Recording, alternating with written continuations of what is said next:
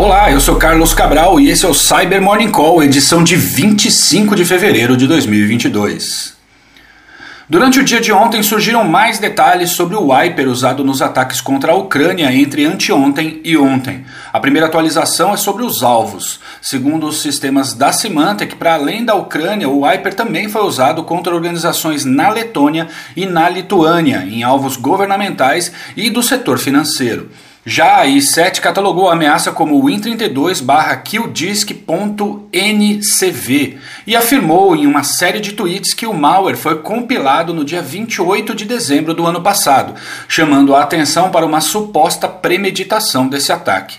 O malware contém quatro drivers ligados a um produto chamado Easy US Partition Manager, que para funcionar precisam ser assinados digitalmente. E isso foi feito com a assinatura de uma empresa chamada Shenzhou UU Tech Development. Geralmente essas assinaturas em malware são feitas com base em certificados roubados. A i7 acredita que os drivers da Easy US Partition Manager foram abusados para se tornarem a base desse wiper. E ainda falando sobre os reflexos no cyberespaço da guerra que teve início ontem, os chineses da NetLab publicaram um relatório no dia de hoje sobre os ataques de DDoS, ou seja, de negação de serviço distribuída, contra alvos tanto na Ucrânia quanto na Rússia.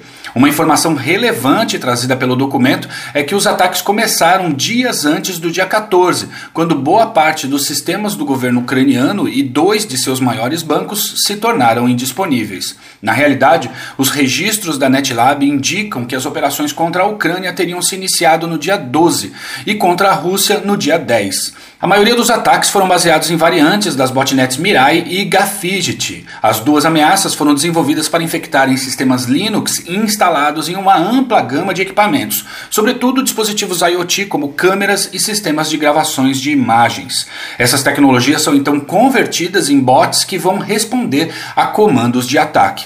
De modo geral, os ataques de DDoS ocorrem quando uma ampla gama de dispositivos enviam diversas requisições ao mesmo tempo para um alvo, o que acaba exaurindo a sua capacidade de respondê-las. No entanto, nas últimas décadas, esses ataques se tornaram mais complexos, explorando falhas na implementação de protocolos de rede, as quais permitem amplificar o poder destrutivo de um ataque com relativamente pouco esforço em comparação com o que era necessário anos atrás.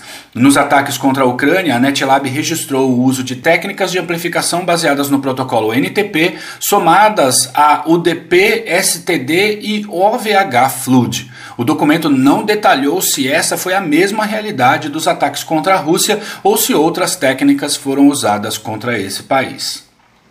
E a CISA adicionou duas vulnerabilidades àquela lista de falhas sobre exploração ativa sobre as quais já falamos algumas vezes aqui no Cyber Morning Call.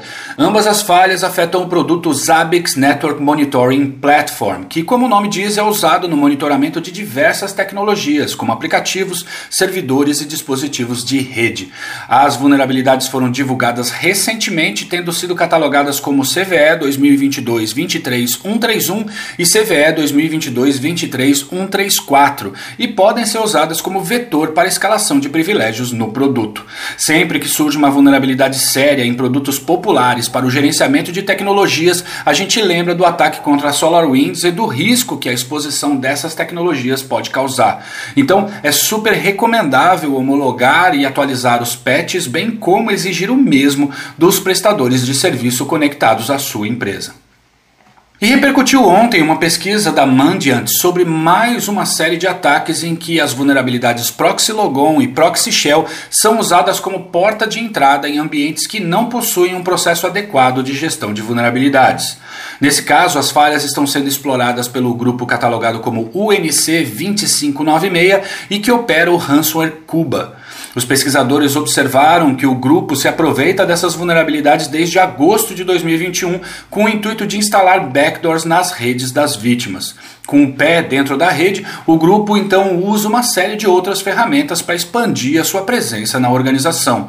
A maioria das empresas atacadas está na América do Norte, contudo, foram observados ataques contra vítimas na Austrália, Índia, Jordânia, Colômbia e em alguns países da Europa.